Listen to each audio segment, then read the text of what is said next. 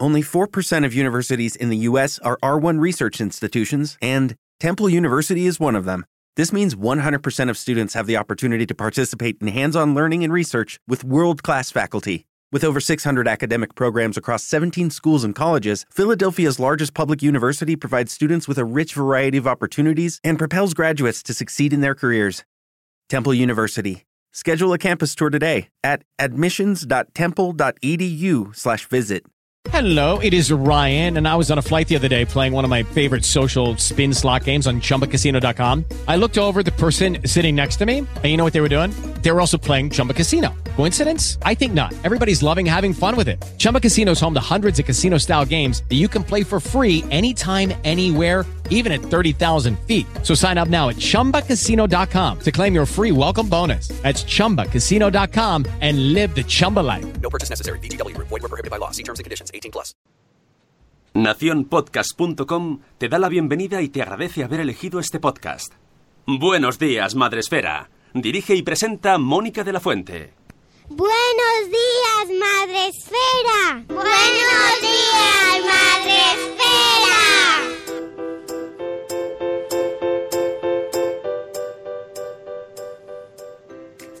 Buenos días, Madre Esfera. Hola amigos, buenos días, bienvenidos a vuestro podcast con el que empezamos el día de la mejor manera posible, todos los días de lunes a viernes, todos los días, todos los días, estoy todos los días aquí, todos los días estamos aquí de lunes a viernes. ¿Y por qué?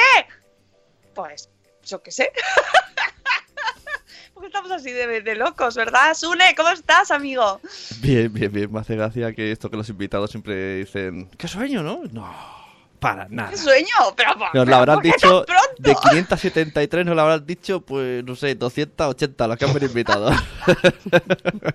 ¿Qué tal? Bueno, como nuestra invitada de hoy, la maravillosa Miriam Mora. Buenos días, Miriam, ¿cómo estás?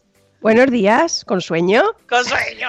Ya ¿eh? menos, ya menos, ¿eh? bueno, ya te pones- un poco, claro, hay que hacer un poco de charla antes. eso, eh, esto te pasará, saldrás con subidón, tendrás todo el día subidón y a las 9 Pitón. no conduzcas. Ostras, a las nueve. A las 9 te entra ¡Qué una, ba- una bajona, a 9 de la noche, de la noche. Te entra- ¡Ah! De la noche ya, a las 9 ya, pilas menos mil. Ah, bueno, claro, a las 9 de la noche no somos nadie personas ya, en este mundo madresférico, todos a dormir. Los viernes. Y los viernes, ah, nada, nada. Bueno, Miriam Mora, ¿quién es Miriam Mora, diréis? ¿Quién es? ¿Quién es? ¿Quién es Miriam Mora? Bueno, Miriam Mora es la coautora del libro Diario de un cacahuete, que luego pondré en el título, pero en este caso no, lo- no he añadido a José Vivaeza porque digo, no, va- no está en este momento, digo, lo mismo la gente se piensa que, está, que va a aparecer, pero no. Hoy está Miriam, que es la coautora del libro, y que Ah. hoy os habéis cambiado los papeles para venir tú, para hablar, Sí. ¿verdad? A ver, a ver. Ay, Sí, Estoy nerviosa, ¿eh? Está José Vive detrás de la puerta ahí. ¿Puedo entrar yo? ¿Puedo entrar yo? He dicho, cierra la puerta y no entres. Y si Tú el niño los pequeño. desayunos. Exacto, digo que ¿Eh? no entra el niño. Claro que sí, a José Vivaeza ya lo conocéis. Porque además de su podcast José Vivaeza y de su web y de sus vídeos de psicología, pues eh, ha estado aquí con nosotros muchas veces hablando. ¡Y está en el chat! Es el día de Miriam, dice. Muy bien, claro que sí. Y como han escrito un libro los dos juntos, porque es tiene una historia conjunta de su maternidad, paternidad, crianza, pues hoy ha venido la parte contratante. una de ellas. Una de ellas. Bueno, Miriam es psicóloga también. O sea, sois pareja de psicólogos. Sí. Qué grandes conversaciones en casa. Hmm, hmm, Mm, ¿Qué no me estás creas, diciendo? ¿eh? ¿Qué me estás queriendo decir? Me lo estás diciendo con intención, ¿a que sí? ¿Hay, hay algún modo, algún momento sitcom en familia en plan, ¿me estás psicoanalizando? Mm, No, no. Sí que es cierto que tenemos a veces unas conversaciones delante de los niños que los niños nos quedan, se quedan así mirándonos como diciendo, "Mm, mis padres no son normales. No hablan de temas, mm, no sé, de, ¿por qué no habláis del fútbol? ¿De qué día hace hoy? Porque como hablamos de todo, eh, bueno, de todo, delante de los niños, con los niños, pues... Sí, sí que es cierto que somos un poco rarillos, sí. Pero son buenas personas, no os preocupéis. Sí, damos sí. fe, damos fe. Ella es psicóloga y además es, es, eh, se- sexóloga, ¿se puede decir sexóloga o especializada en, se- en salud sexual? ¿Cómo lo decimos, Miriam? Mm, Como quieras. como quieras, sí, sexólogo, sexólogo, más ¿Te fácil, gusta, más corto. ¿cómo, cómo te gusta a ti? A mí me gusta que me llame. El- el- la No me definición, fuera, quítate pregunta? ¿Qué pregunta? la definición, la definición. la de- A mí me gusta que me llame psicóloga. Miriam, Miriam, Miriam. La gente me conoce allí en el trabajo por- como Miriam, la psicóloga. Muy bien, pues ya está. Pues eso- eso- con eso nos quedamos, hombre, claro. Tenemos también, eh, antes de, de ir eh, con la entrevista a Miriam y que nos cuente toda la historia de este libro que tengo aquí en mis manos, Diario de un cacahuete, que nos lo va a contar ahora mismo. Vamos a saludar porque aquí Miriam se saluda mucho. Y dirás, jo, pues he madrugado para que saludes a la gente. Sí, sí, aquí se... Esto es parte del encanto del programa. Tenemos en Facebook Live a Yaiza, que nos da los buenos días, por fin es viernes, totalmente estamos de acuerdo contigo, Yaiza. Tenemos en el chat de Spreaker, la plataforma en la que retransmitimos en directo y donde podéis entrar al chat ahí a escribir. Tenemos a Cripatia y a Nicola, que nos dan los buenos días. Tenemos a Irene, mira, ya es viernes.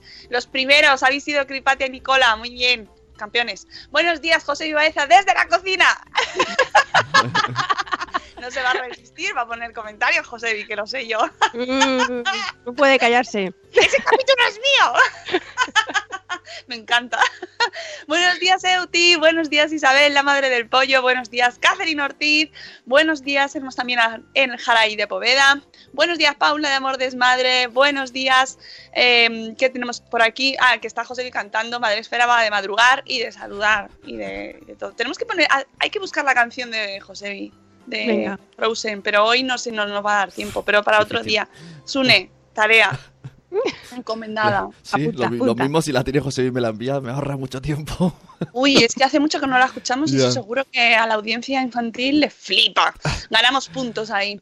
Tenemos también a, eh, ¿quién más? Bueno, a Catherine Ortiz creo que la hemos saludado. A Silvia de Lactando en Diverso, que se viene al Blogs Day, que ya tiene su entrada. Vente al Blogs Day. Miriam, os hago la pregunta, ¿vais a venir al Blogs Day?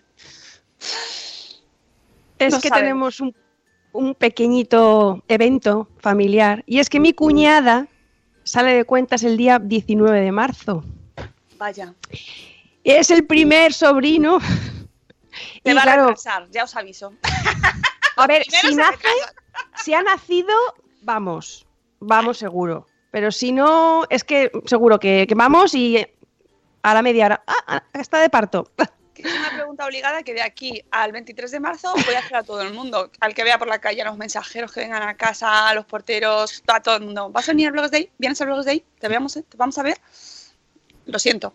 Tenemos también a un papá Montessori, a Sara ya lo decía mi abuela, tenemos a la señora Aquiles, a Juan Manuel desde México, tenemos también a Zora de Conciliando por la Vida, se conocen. José Vivaeza y Miriam se conocen.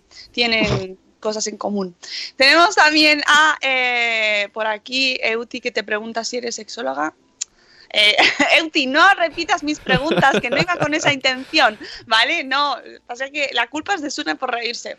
Tenemos también a la señora Mamarazzi, que nos dice un café. Josevi, que nos pongas un café. A Eli de Neulas de Madre. Bueno, pues seguiremos eh, saludando a la gente que vaya entrando en el chat. Podéis hacer preguntas, podéis comentar todas estas cosas que hacemos siempre. Pero vamos a empezar a ir a por el tema. Eh, ¿Por qué os animáis a escribir el, libro que está basado en vuestro blog, Diario de un Cacahuete? Blog ya clausurado, cerrado, chimpún. Sí, en mayo, junio del 2014. Tras casi dos años de, relato, decidimos cerrarlo pues porque no, llegó un punto que ya estábamos muy cansados, nos dábamos cuenta que hacía semanas ah, que no escribíamos, ¿no? cada vez pasaba más tiempo entre entrada y entrada. Entonces, como todo proyecto que tiene principio y fin, di- decidimos vamos a cerrarlo y vamos a, a guardar una copia de seguridad en el ordenador, ¿no? Eso es importante, lo de la copia de seguridad. Incluso Sí. aunque no quieras cerrarlo, haces copias. Exacto, exacto. Y nada, pasaron los años y a la cosa de un año o así, mm, José tiene una amiga, no sé qué, qué amiga es. José, ponlo en el chat, que así que todo el ¿Quién mundo es se José? sepa. Josebi, Josebi. Ah, vale, José. vale, vale. Vamos, vamos, es que yo en José. la intimidad le llamo José. Vamos, Es que José. es como cuando llaman a Sune Pepe, que es como... ¿Quién es? ¿Quién. Pues, ah, sí, me acuerdo del nombre, Bea Lara. Bueno, en Twitter creo que es Bea Lara. Tiene una compañera, una amiga, eh, que es periodista, que hablando así con ella por Twitter le dijo, oye, José, Josebi, José. ¿no has pensado... ¿No has pensado mm, aquel... li- Porque entonces, por aquel 2012, 2013, ella creo que porque nos seguía en el blog. Y, oye, aquella, aquel blog que tuvisteis que estaba, estaba muy bien, hablabais de vuestro día a día como, como padres y tal. ¿No habéis pensado eso, darle un- una vuelta y publicarlo en formato libro? Y José pues, dijo, "Oye, pues, pues, no, pues puede ser, ¿no? Bueno, voy a verlo. Total, que cogió la copia de seguridad, empezó a revisar, a revisar, a revisar y al final pues salió este libro tan, tan majete, ¿no? Y. Y esa es la idea, ¿eh? Esa es la idea. A mí me lo dijo y digo, bueno, vale, genial.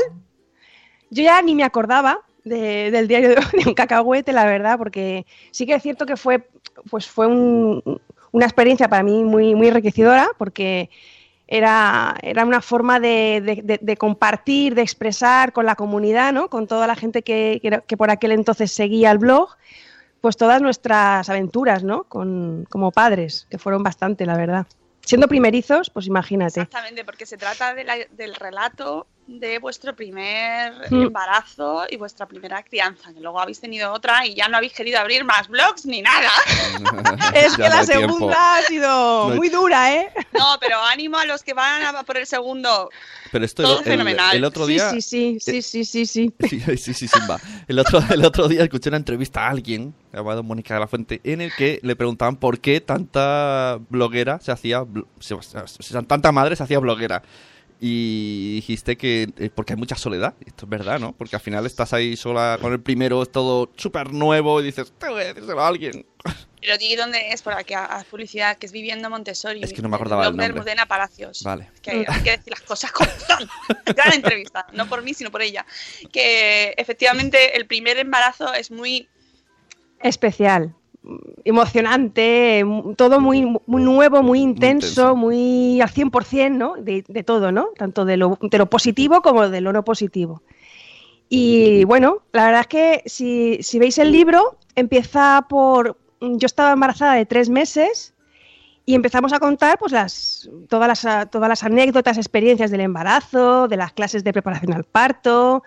En fin, cada entrada va un poco explicando pues eso, hasta qué llevar eh, al hospital, ¿no? La, la típica lista de canastilla, que eso yo creo que puede ser muy útil, porque a mí en su momento me agobió muchísimo, sí, lo sé, igual es una tontería, pero me agobiaba muchísimo qué llevarme al hospital, qué no llevarme al hospital, pues por eso, por la, por la necesidad de tenerlo todo controlado, ¿no? Que, ¿no? que no falle nada, ¿no? Que no falte, y luego no pasa nada, porque luego llegas allí y al final vas un poco improvisando y al chiquillo le pones el, cualquier cosa que pillas por ahí, ¿no? Es cierto. Es una de las cosas que pasan, que vas ahí como con todos los planes hechos y incluso las Hmm. cosas que se te han olvidado y luego es como ¡ah! Pues otra cosa. Es otra cosa, es otra cosa, otra cosa. Oye, ¿qué es lo que... mm, eh, no vamos a hacer spoilers del libro porque quiero que la gente se lo lea, eh, pero ¿qué es lo que más te costó a ti vivir de tu, de tu primer embarazo? O sea, lo que más difícil se te hizo. A ver, a mí, el, yo, yo a José siem- siempre se lo digo, digo, yo podría embarazarme y parir muchas veces. Lo que peor... Sí, porque Bueno, los embarazos y los partos yo los, viví... No, que los que para mí fueron procesos bastante llevaderos, ¿no? Tuve afortunadamente dos embarazos muy buenos, trabajé hasta el final, pero porque me encontraba bien, ¿no? Y fue, fue todo un poco rodado y los partos también. A mí lo que más me costó fue la lactancia. La lactancia y me pegué un ostión brutal, porque cuando nació el nene y yo veía que cada hora, hora y media el nene quería engancharse, yo decía, ¿esto? ¿What? ¿Esto, esto, esto, esto es así? Y José, "Shh, shh, shh, esto es así. Esa demanda, demanda, demanda. Y yo, ¿pero por qué? Yo le daba la teta y yo digo, bueno, pues ya además comía y digo, pues hasta dentro de dos, tres horas o cuatro, ¿no? Tienen que dormir, se supone, en su... De eso nada. El chiquillo cada hora, hora y media. Y José, quiere teta. ¿Cómo que quiere teta? Entonces, al principio, los primeros tres, cuatro meses, a mí me costó muchísimo. Tengo, tengo que reconocer que si no llega a ser por José, que era muy pesado, instruido en esto de la lactancia, yo hubiera abandonado. Yo tengo que reconocer que hubiera optado por, por el biberón o por algo más práctico. Esa es la verdad, ¿no? Un bocadillo. Vamos O a por un a- a sa- Pues es lo que decían los, los pediatras en los años 20 y en los años 60. O sea que no vais tan desencaminados. Tenemos en el chat a un fan, Miriam. ¿Sí? David ¿Quién? Bernat, Bernie, que entra al chat a saludar. Hola. Que sepáis que eh, fue él precisamente el que puso en Twitter. Yo quiero, bueno, lo dijo bien. Quiero que venga al, cha- a- al programa, quiero que venga Miriam. Y, y, por supuesto, digo, mira, si invitada está, vamos, Claro. vamos, mírala, mírala dónde está, David. También te digo, David, que solo entrar hoy para saludar ha quedado raro, ¿eh? Hay que entrar todos los días. Ahí, ahí. Hombre, que se note que está hay mucha gente que está que luego no se escucha diferida y todo, pero que mola mucho ver a la gente por ahí. Dicen por aquí, Silvia, que eh, sin apoyo no se puede. Tú has- es una de las cosas que más me, más, más me llama la atención de vuestro libro y de vuestra historia, es que es muy compartida. Sí, es una crianza a dos. Sí.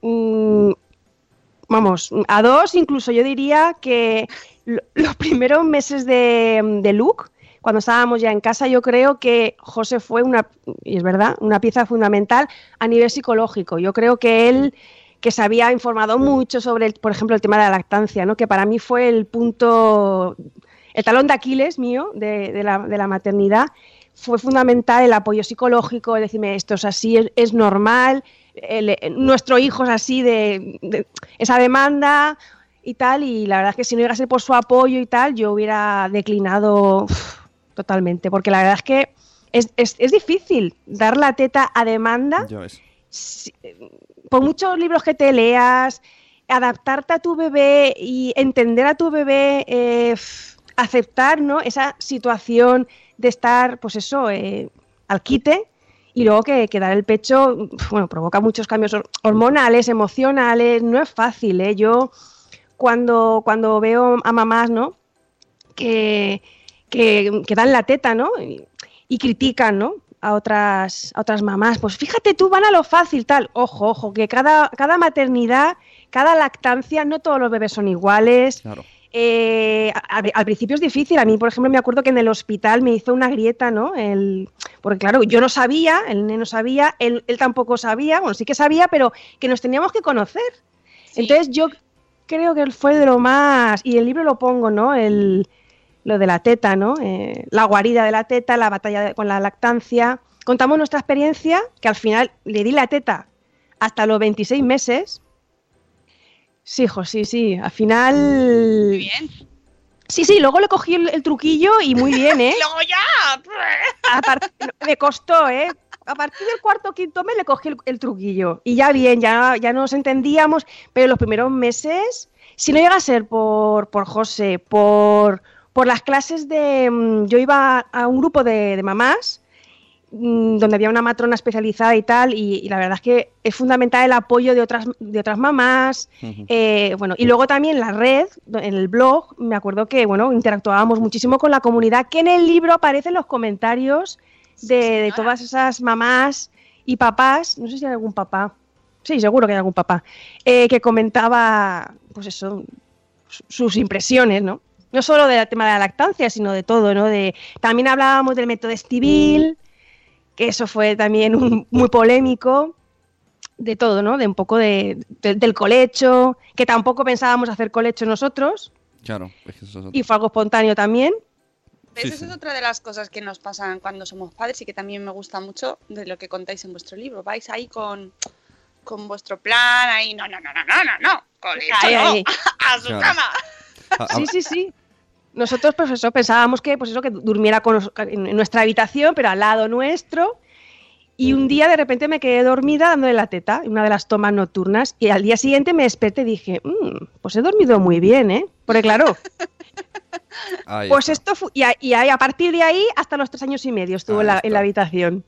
ahí está. A mí, a- ayer justo me dijeron un familiar, es que la habéis acostumbrado mal. Digo, no, hombre, no. Es que yo me acuerdo al principio que no dormíamos nada. Hasta que al dormir con Es nosotros, dormimos y bueno, pues oye, sacrificio, pero descansamos. Ahí está. Para, la gente que está ahora mismo en ese proceso, salen de la cama, salen después, se van, o Cuando se hasta casan. los 30, aquí con vosotros. A ver, eh, yo estaba un poco a- a- agobiada porque, claro, la gente, ya verás tú, tal. Pero la verdad es que luego yo creo que también es un, un mito. Luego sí que cuando tú lo planteas de forma natural, porque en nuestro caso fue pues que ya no, no cabíamos los cuatro en la habitación, y dijimos, vámonos a Ikea, a Luke, vámonos a Ikea, compramos una litera de estas, como un árbol, tal, no sé qué, con un dosel, y el chiquillo, la verdad que lo, lo- entró, entró al trapo. ya era hora, ¿no? A ver, no le molaba la idea, porque el, el hermano de, una- de un añito seguía en nuestra habitación, ¿no? Pero la verdad es que el niño lo, lo aceptó y, y desde el primer día estaba ya en su habitación con tres años y medio. O sea que yo pensaba que, que me iba a costar, que le iba a costar y al final yo creo que las cosas un poco vienen un poco rodadas y que no... que hay que hacerlas de forma natural y no... Y No, no, no, no cuesta, al final a los 20 años se van de, de la cama. Claro. Es que hay mucha gente que nos escucha y a lo mejor incluso todavía están ahí metidos en la cama. Ya, ya es hora de levantarse, ¿eh? que son las siete y media.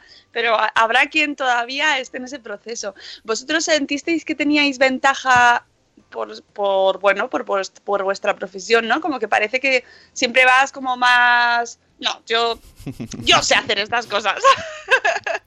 Mm, No, en este tema éramos novatos, pero, pero, pero bien novatos, bien novatos. Sí que es cierto, pues bueno, que al ser psicólogo, pues tienes, se supone, ¿no? Que tienes esas nociones, pero luego eres persona.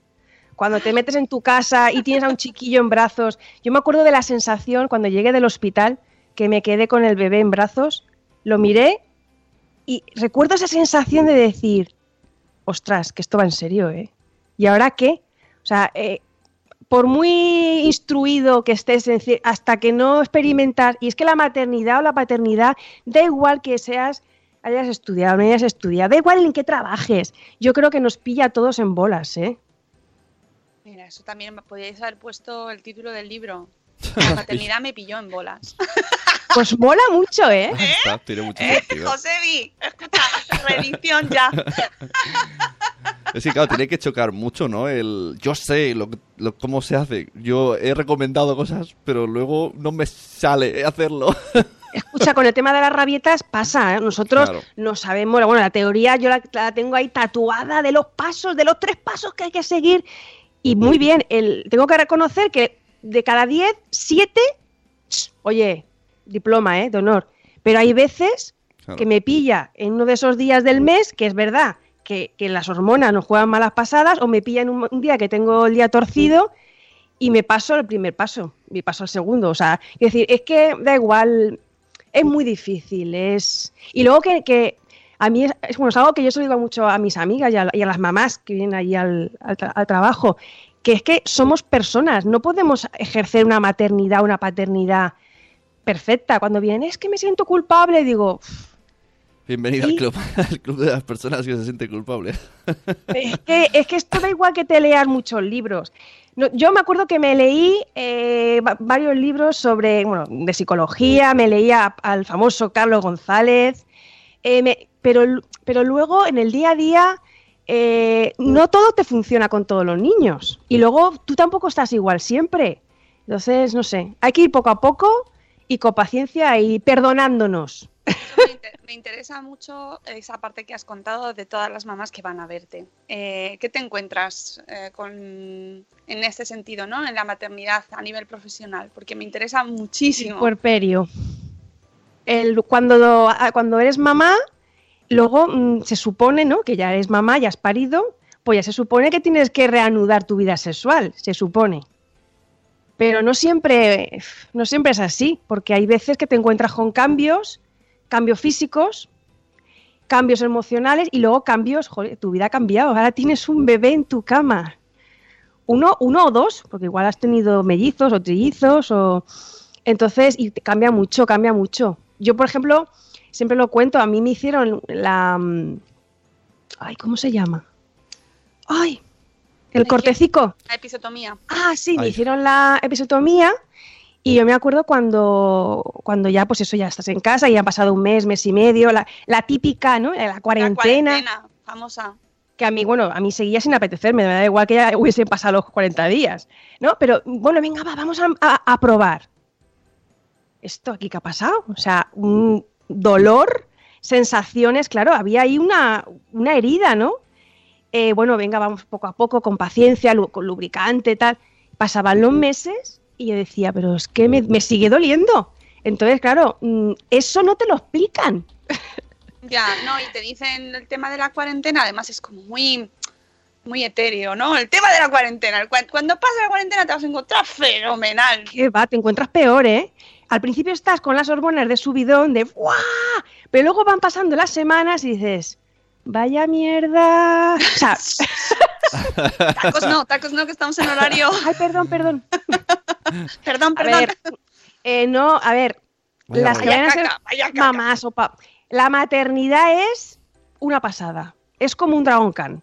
Pero claro, tiene bajadas y tenéis que saber que van a haber unas bajadas muy difíciles. Me gusta mucho lo de la zona cero que nos dice Yaiza. Hasta los seis meses después ni acercarse a la zona cero. Es como muy, muy visual, Yaiza. Lo hemos entendido tan bien. Todavía está de luto. De los seis meses es muy, muy aproximado, ¿eh? O sea, muy... Justo, ¿no? No, de verdad que, que- Y además luego cada... Yo creo que lo que... Una de las cosas más importantes es que cada, ma- cada cuerpo es diferente, reacciona de una manera diferente, pero hay que tener paciencia, ¿no? Con cada uno y vivir como cada uno lleva su propio ritmo. Exacto. Yo, por ejemplo, en el libro, en la entrada de sexualidad y porperio, mm, pongo que el porperio puede durar hasta los dos años de vida del bebé. Claro, la gente, ¿dos años? Sí, hasta, puede ser que a ti eh, te dure menos, ¿no? Pero sí que es cierto que, que- es un proceso de adaptación y que a veces hay, hay mujeres mm, que enseguida mm, recuperan su sexualidad porque se encuentran muy bien, y, pero hay otras que necesitan más, más tiempo, pues un poco adaptarse a las nuevas sensaciones, ir poco a poco, pues porque nuestro, por, por nuestra vagina en este caso ha pasado por... Claro que puede ser una sufrido- zona, puede ser zona cero o zona camping normal, ¿sabes? Exacto, entonces eso las parejas a veces, la mayoría, pero hay muchas veces que no entienden o esperan que ese proceso de recuperación sea más rápido. Porque claro, los hombres viven la paternidad desde otro punto de vista. Claro. Porque lo, mucho, ¿eh? De verdad. Y además el- este libro me encanta porque lo- está muy contado a dos y está muy vivido, pero es cierto que fisiológicamente no tiene nada que ver. No tiene nada que ver, no tiene nada que ver. O sea, y, y hormonalmente las hormonas las tenemos. Y luego también la lactancia no es lo mismo eh, optar por una lactancia materna que por una lactancia artificial. Por ejemplo, a nivel, a, a nivel de deseo, a mí me pasaba, yo no tenía apenas deseo sexual con dándole la, teta a mi hijo, yo ya estaba servida. A nivel, la prolactina ya la tenía yo a diario, entonces no es lo mismo, no es lo mismo. El, cansancio, Sí, es verdad que el primer año, en general, ¿eh? no hay una norma concreta que diga cómo te vas a sentir cada día después de dar a luz, pero es verdad que el primer año, eso es, es sobre todo cuando tienes más de uno, porque la primera recuperación es como mucho más sencilla, pero luego tienes más.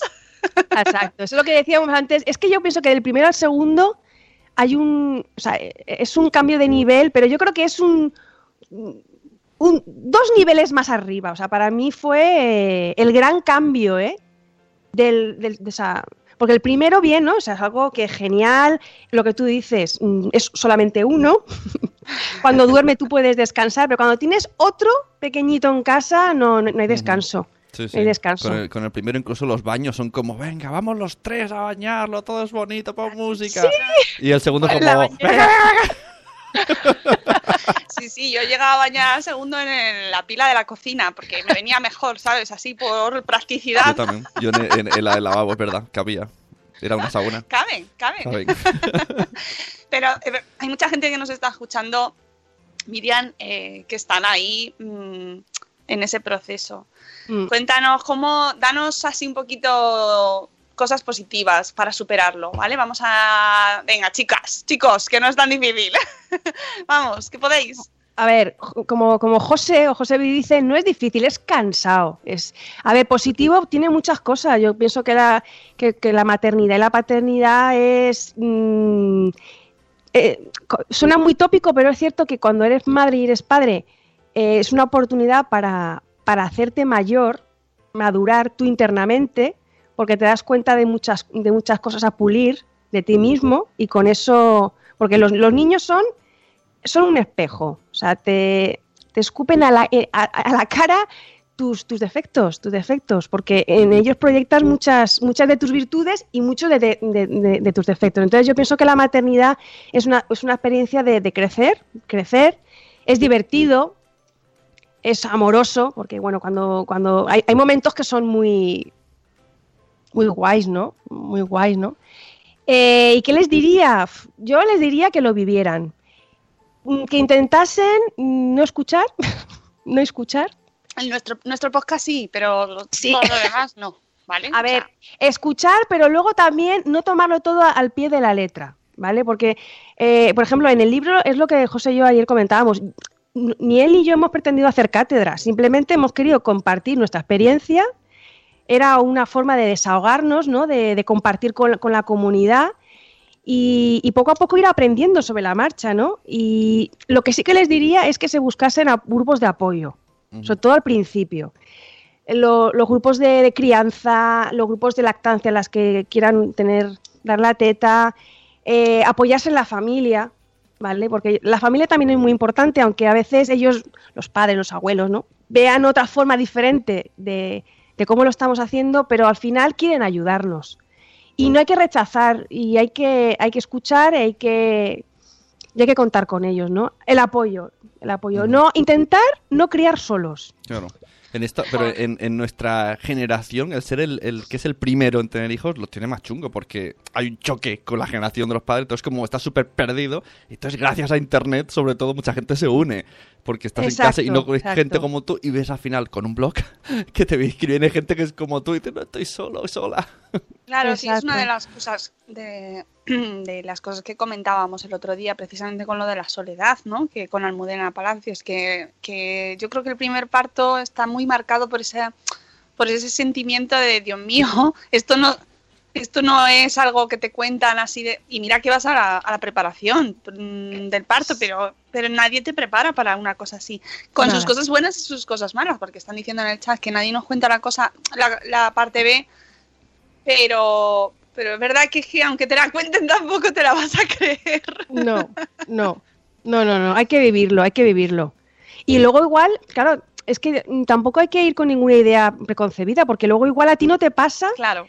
entonces hay que ir un poco por, no sé, mi cuñada no te- es, exacto, viviendo, viviendo, viviendo. Ir un poco, pues no sé, ir afrontando conforme te vayan viendo las cosas. Sí que es cierto que hay que tener mucha información, información buena, Mm. adecuada, pero con flexibilidad y sobre todo buscando muchos apoyos.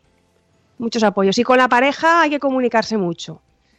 Mucho. Hombre, te- sería lo suyo que más o menos estuviera en el mismo mm, dirección. Porque hay gente, casi siempre voy a generalizar, que es muy malo generalizar. Casi siempre eh, la chica se informa más, se mete más y el chico, bueno, ya me pasarán el niño. Y luego de repente, claro, ella está ya más predispuesta, aparte que lo ha sentido, ha visto cosas. Y nosotros Mm. lo coges y dices, pero ¿cómo se calla? ¿Cómo? Exacto, exacto. Yo he notado en los últimos años, eh, en el centro de salud donde trabajo, la matrona, que la tengo cerquita, hace clases de, de preparación al parto, ¿no? Y, y yo he notado que en los últimos años cada vez más vienen los papás Ajá. acompañando a las mamás a esas clases, ¿no? Que cada día, es- cada sesión son de una, de una temática, ¿no? Que afortunadamente ya en las clases de preparación al parto ya las van eh, completando, ya no se centran tanto en los cuidados del bebé recién nacido, como antiguamente que te ponían un vídeo. A mí me puso la matrona un vídeo en el 2012, que eso hace cuatro días, de cómo tenía que lavar a mi bebé. Y digo, ¿pero eso para qué me sirve a mí? Pero ahora ya están cambiando, ¿no? Y ya te hablan, por ejemplo, pues eso de, de los cambios hormonales, emocionales que puedes experimentar las primeras semanas. Ya te hablan de la depresión posparto. Ya las matronas se van formando Claro. en esos temas. Ya me llaman a mí, oye Miriam, ven y danos una, un tallercico sobre la sexualidad y tal. Y luego llego yo allí y me dicen, oye, ¿y, y luego, luego qué pasa? Y digo, luego, luego es un mundo nuevo, ¿eh? Claro, es un- pero es un mundo nuevo. ¿A tu consulta también van padres? ¿O Sí. solo van madres?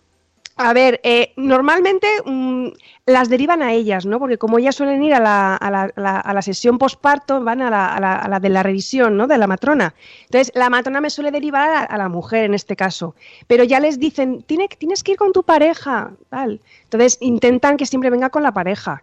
Porque es que si no, el trabajo hay que hacerlo con los dos.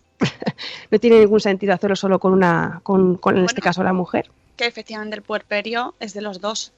Exacto. El puerperio yo creo que es el gran desconocido. El Por eso decía yo antes, ¿eh? que a ver, el- los embarazos, pues más o menos son embarazos, ¿no? Son procesos fisiológicos, sobre todo, y pueden ir mejor, pueden ir con más o menos complicaciones, igual que los partos, pero luego lo que don- donde, donde viene lo difícil, bajo un punto de vista, sobre todo a nivel psicológico, es el, pues, es el puerperio. Yo creo que ahí ¿Qué señales son las que te hacen ir a, a consulta para, pues, cuando, en tu caso, por ejemplo, que ir a verte a ti, acudir a buscar a un psicólogo Pues el- tras dar a luz?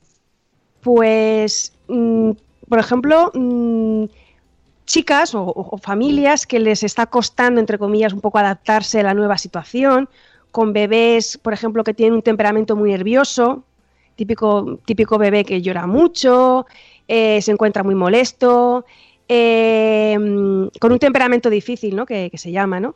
Mamás que anímicamente se encuentran muy vulnerables, con muchas ganas de llorar, mm, que les cuesta, pasadas las tres, cuatro semanas de- del parto, rehacer su vida, o sea, sus actividades normales que antes hacía. eh, anímicamente se encuentran, pues eso, que, que no, que no- no se sienten capaces de, de atender a su hijo, eh, lo ven, además te lo dicen, es que veo, veo a mi bebé y, y me pongo a llorar y no sé por qué, o sea, debería de estar contenta, ¿no? Lo de los, los famosos debería que digo, pero es que los deberías no sirven para nada. O sea, tú deberías hacer muchas cosas, pero luego hacemos lo que podemos, ¿no? Yo es lo que les digo. Entonces, esos son síntomas de que la cosa no marcha bien, de que algo, algo hay que, que hacer, ¿no? Tienes que pedir ayuda. Lo normal es que los primeros meses, yo digo hasta, hasta el segundo mes, es que la mujer y el papá, en este caso también, estén muy, muy vulnerables, muy, con muchos altibajos, ¿no? Pues con días de euforia y días que estén ahí tirados en el sofá a decir, ¿qué pasa, no? Pero a partir de las seis, siete semanas se supone que ya tienes que un poco que ordenar tu vida, entre comillas, y, y sentir que gestionas y que, que afrontas esta nueva etapa con más o menos éxito. Cuando ves que anímicamente no levantas cabeza, que tienes ganas de llorar, que, te encuentras muy cansada, que cuando ves que te supera esto, hay que pedir ayuda antes de que se agrave, porque yo he tenido, a mí me han, me han derivado familias a los ocho meses de haber dado a luz. Que dices, ocho meses, ya hay una depresión y ahí los síntomas ya llevan mucho tiempo instaurados. Claro, pero el problema es que la depresión hasta ahora se ha visto como algo normal. Es normal. Es que después de dar a luz es normal, ¿no? Estar así un poco como trastocada. Puede ser normal, pero cuando No, no, pasa- yo no digo que lo sea, digo que se ha dicho normalmente Sí, que, que- que ha sido una de las que la depresión eh, posparto ha estado ha sido invisible, ha sido invisible. mm, ha sido invisible. Normalizada de una manera que claro, por Sí, eso sí. es tan tan complicado, por eso me interesaba mucho y me, me interesa mucho le- que no debemos decir a la gente que nos, como amigos, como entorno, como familia, eh, cuando veas a alguien que está, así- está viviendo eso, que no tenemos, aparte de recomendar que vayan a, a lo Mm. mejor lo haces de una manera un poco complicada, porque nunca es fácil decir a alguien, pues yo creo que deberías ir al psicólogo. Ojo, que eso es así, o sea, no, no es fácil decirlo. Pero ¿qué no debemos decirle a un amigo, por ejemplo, una amiga que vemos esos síntomas? Bueno, lo, lo, lo, lo último que le tienes que decir a alguien, y en este caso a una amiga que acaba de ser mamá, que la ves así muy tristona, es no estés triste. Ya. ¿Perdona?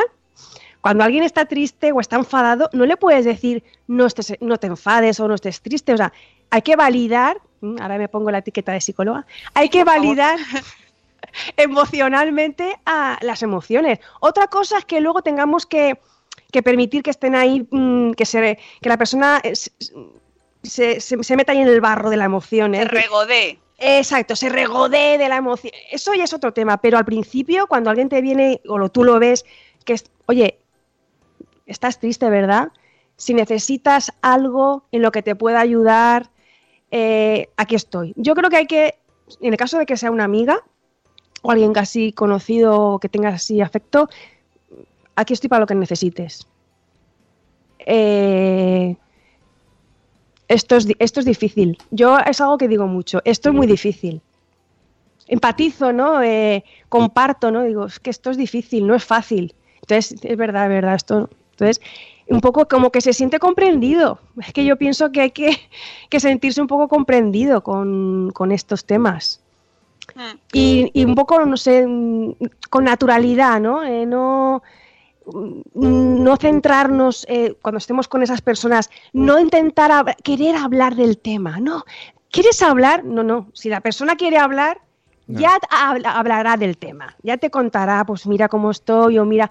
Entonces, intentar hablar de, de otros temas, ¿no? Distraerla, aprovechar que habéis quedado para distraeros, para hablar de otros temas, ir al cine o ir a tomar un café, hablar del tiempo, que a veces es lo que necesitan, salir un poco Claro. de, de ese, de ese mundo, micromundo, y, y luego, ya, luego vuelven con otro aire. Yo creo que también el, el aislamiento, lo que hablábamos de la soledad, muchas mamás, digo mamás porque la mayoría se quedan, son las que se, se dedican al cuidado de los bebés al principio, están so- en casa solas todo el día. Sí, sí. Pero eso aunque Entonces- tengan, aunque sean niños de dos años, al final vives en un mundo eh, que, que dices, quiero ver adultos. Exacto, exacto. Entonces, el hecho de, pues, de salir, hablar de otros temas, eh, apuntarse, yo qué sé, algún ir, a, ir a- al inglés, a la, Escuela Oficial de Idiomas, el otro día una chica me decía, uff, para mí son las mejores dos horas de la semana. Dice, porque dejo a mi hijo con mi madre y ahí soy yo. Y me olvido de, de los temas de tal. Y, es que es verdad, porque sí, la maternidad es bonita, eh, tiene luces, tiene sombras, pero no es lo único. Que, que existe, ¿no? No sí, sé. que nos volcamos Sí. en la maternidad, las- sobre todo las madres, porque es una experiencia muy, muy intensa. y entonces dejas de Intensísima. ser, dejas de ser la persona que eras antes, te conviertes en otra persona, ya no sabes muy bien hasta qué punto eres la que eras antes, ya es distinto, es muy complejo, Miriam. Muy complejo, Pero, su- muy complejo. pero el, el tema depresiones viene Por por, eso sí- por ahí, Mm. ¿no? Que, que uno quiere ser él mismo, pero sabe que tiene que estar a cargo, entonces, puf, depresión. Exacto. Yo pienso que lo, una, una de las claves es intentar que tu vida no cambie. A ver, por ejemplo, si, si antes trabajabas, mm, luego seguir trabajando, adaptándote un poco a las situaciones, ¿vale? Porque, porque claro, no es lo mismo. Lo de la conciliación, yo no sé qué pensaréis, pero es mentira. no estamos de acuerdo. Entonces, claro, eh, pero sí que es importante que después de haber sido mamás, yo se lo digo, intenta, a- es que a mí me gustaba trabajar, vuelve, intenta, intenta volver a- un poco al trabajo, aunque no sean a las mismas horas que hacías antes, pero el hecho de, de intentar que tu vida no cambie del todo, no, que no sea monotema, yo, creo- yo creo que ayuda muchísimo, eh, te, te ayuda a recuperar y mentalmente estar más sano. Entonces, yo, yo lo recomiendo. Que todas las opciones son saludables. ¿eh? Hay mamás que deciden aparcar su vida profesional y yo lo, lo- lo- lo comparto, o sea, es una decisión, pero claro, no todas las personas están preparadas para eso. ¿eh? Hay personas que, que se hunden. Sí, sí, la verdad es que sí, es muy complejo eh, y menos mal que tenemos gente que, oye, pues cuando toca, pues pedir ayuda y pe- pedir consejo profesional, eh, por favor, siempre acudid a gente, pues eso, a profesionales que os echen una mano, que es sanísimo y es buenísimo que alguien te diga tres o cuatro cosas así con criterio, ¿verdad, Miriam? Eh, en, en el chat han dicho una cosa muy interesante. Zora dice, me negaba a llevarla a la guardería y ha sido mi salvación. Yo esto se lo he dicho a bastantes amigas, en plan, porque me dicen, no, por favor, me da penita. Digo, mira, más penita me das tú como persona. O sea, que son solo poquitas horas y lo vas a notar. Exacto, exacto. Bueno, Yo creo que hemos, pas- hemos pasado de. Igual son- suena un poco, un poco rancio lo que voy a decir, pero hemos pasado de una época en la que los niños eran de segunda clase, o sea, eran de. eh, a la guardería a los cuatro meses, ¿no? Y ahora hemos pasado a una era en la que estamos. Los niños son el centro de nuestra existencia. Y yo creo que eso tampoco es sano. Los extremos no son buenos. O sea, no como antes, que a los tres meses ya Sí. llevabas al bebé, porque lo- eh, entre otras cosas porque los permisos de maternidad no existían. Si es que te estoy escuchando con lo de los tres meses y es que. Ya, eso sí que- vamos, eso sí que da y pena. Casi tarde, porque Claro, casi te claro. obligan a dormir antes. Hemos pasado de eso y, y era lo que había. Y, y no era no, no es que esté de acuerdo, ¿eh? No, Ah, hemos pasado ahora a, a- no, no, ten- las guarderías son el mal, es mejor que estén en casa con lo... A ver, depende de la situación y depende de la guardería y depende, o sea, no, hay- no hay que endemoniar nada. Yo pienso que, que todo en su medida justa está muy bien. Sí, que- Y luego yo pienso que... Me callo ya. No, no, di, di, di, Habla, di. habla. Que yo creo que los niños también agradecen, o sea, cuando tú estás bien, estás contenta, estás... Los niños eso lo notan. Claro. Sí, ¿De qué me sirve una mamá entregada o un papá? Entregado ahí, amargado. Claro. Sí, que, que tenemos que tener en cuenta que, que, que nuestra salud y nuestro bienestar influye directamente en el suyo. Y lo hacemos con todo el amor del mundo, pero no nos estamos cuidando el autocuidado. Ahí está. Ahí está. Por Qué bien hablas. por cierto, no, no es que quiera yo echar a la invitada, pero tenía que, que ir. tenía que irse Sí, antes. sí, me pero, tengo que ir, me tengo que ir. pero sabemos que te ha gustado porque no te has dado ni cuenta que te tenías que ir. Miriam, Me ha eh, gustado. vas a tener que volver otro día y seguimos hablando porque es que este tema da para tanto, da para tanto. Hay tantas heridas abiertas, de verdad. Es que es muy, muy, muy emocional este tema y nos afecta mucho. En el chat te están dando gracias, que sepas. Claro, claro que sí, porque es que hay que hablarlo y, y- y las maternidades, hay una maternidad por cada persona. Ya te dejamos, ya te dejamos que son y 59. Miriam, muchas gracias, da un besito también bien. a José. Vamos, José. ¡José! ¡Ahora voy para allá! Vamos, José, a José, cantina. José, un Muchas abrazo. gracias. Y por favor, comprad el libro que lo tenéis en libros.com, está también en la librería Madre Esférica, lo podéis comprar, lo tienen en ebook también para el Kindle y para lectores electrónicos. Así que los le- si os ha gustado Miriam y os gusta Josebi, En versión digital, lo digo porque vale cuatro euricos. es nada, es nada. Que eso, la gente, eso también, la pela es importante. ¿Vale? Y si vivís en Elche, pues tendréis la opción de ir a verlos en persona también, que eso seguro que ayuda. Bueno, Miriam, un placer verte, de verdad. Un abrazo muy fuerte. Buen. Adiós. Luego. Vamos con la canción de las Vamos. 8. Buenos días, madre espera va a terminar. Y los cafés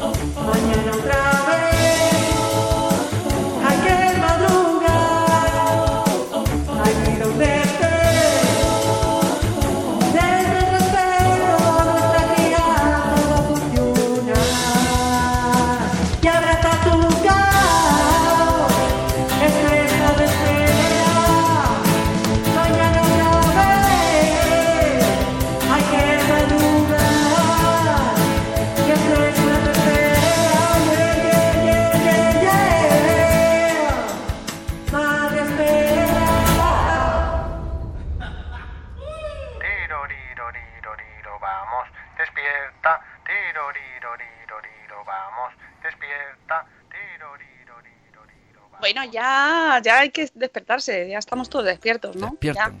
Ah, yo quería- ¡Despiértate, José! Yo quería comentar dos cosas, lo que pasa es que sé que no tenía tiempo, pero lo digo ahora. Esto es como lo de que, que hay que descansar un poco de los hijos, ¿no? Es como si comes mucho chocolate, te encanta el chocolate, pero al final está tan narices el chocolate.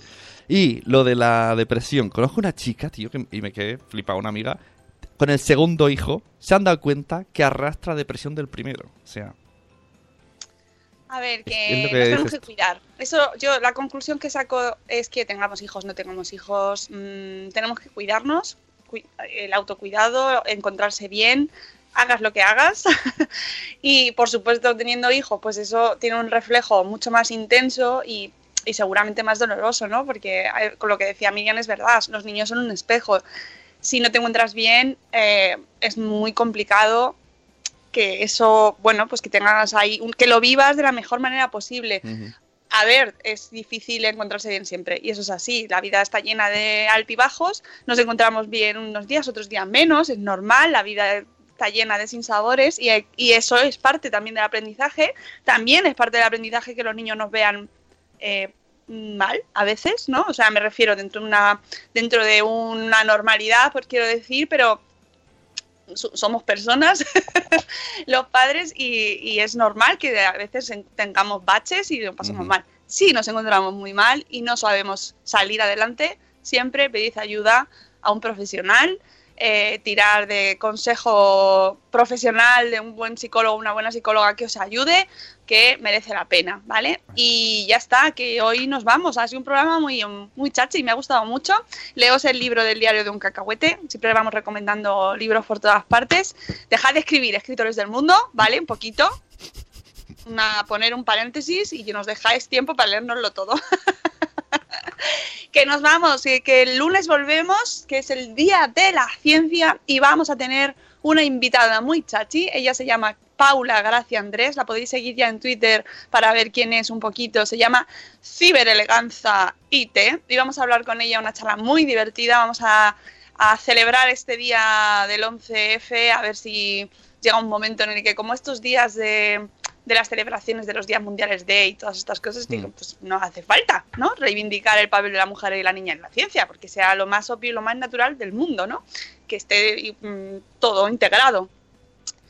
Eh, otra cosa que tenía que decir, mm, nada, que disfrutéis el fin de semana, que compréis la entrada para el Bloggers Day y reservéis para el 16 de febrero, que tenemos el espacio Madrefera, que ahora todo el mundo, el Bloggers Day, Bloggers Day, ojo, que primero tenemos el espacio Madrefera y ahí pues estaremos muy en familia, podremos mm, disfrutarlo mucho. No sé si habrá canción o no habrá canción, ya lo dejo ahí. Ah, Ahí está. ¿quién Yo, para, para hacer un poco de hype, si pretendéis ir al Bloggers Day para abrazar a Mónica, está muy ocupada, ¿eh? El Bloggers Day. O sea, Uf. la veréis de lejos y, y os dará un beso a lo mejor, pero luego no, no, no se acordará, porque es mucha... Tenéis que venir a la fundación para achucharla a ella y luego En ya... el, en el espacio Madrefera hay más opción de contacto humano, ¿vale? Y a lo mejor os toco. Pero en el Bloggers Day es más difícil. Y si vais al Bloggers Day, saludadnos. O sea, me refiero, luego no digáis, no, que no me acerqué porque me dieron cosas, me da vergüenza. No lo hagáis, eso, no lo hagáis. no, acercaos, hombre, que esto siempre hay tiempo. Bueno, que nos vamos, que paséis un fin de semana maravilloso, que mañana, mañana, mañana a las 7 de la tarde estaremos, 7, 7 y media. Nacho, nunca me acuerdo si son las 7 o las 7 y media. Estoy con Nacho Caballero en la eh, librería, que ahora no me acuerdo cómo se llama, cómo se llama la librería. Nacho, si estás por ahí, ponlo de la librería, no me acuerdo cómo se llama. Eh, presentando su libro No soy el típico, ¿vale? Podéis ver, apuntaros, eh, ahora lo, lo vuelvo a poner en Twitter. Y, y bueno, mañana también tendremos opción de estar un ratito divertido y ameno. Así que hablando de temas como hemos hablado hoy, de, de paternidad, de conciliación, de crianza, de humor, de emprendimiento, todas esas cosas que mm, hablamos siempre en este programa. Pues un poquito más mañana, ¿vale? Pero en vez de a las 7 de la mañana, a las 7 de la tarde, creo. Nacho, escríbeme. Recuérdame la hora. Amigo, buen fin de semana y nos escuchamos de nuevo el lunes, que os queremos mucho. Hasta luego, Mariano. Adiós. Mañana. Hasta mañana.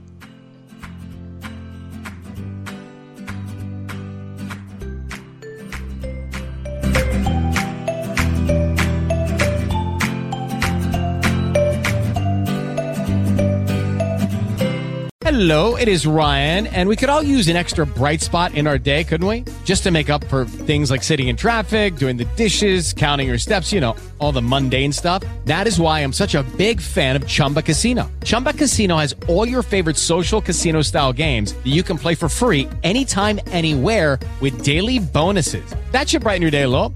Actually, a lot. So sign up now at chumbacasino.com. That's chumbacasino.com. No purchase necessary. Group. Void were prohibited by law. See terms and conditions. 18 plus.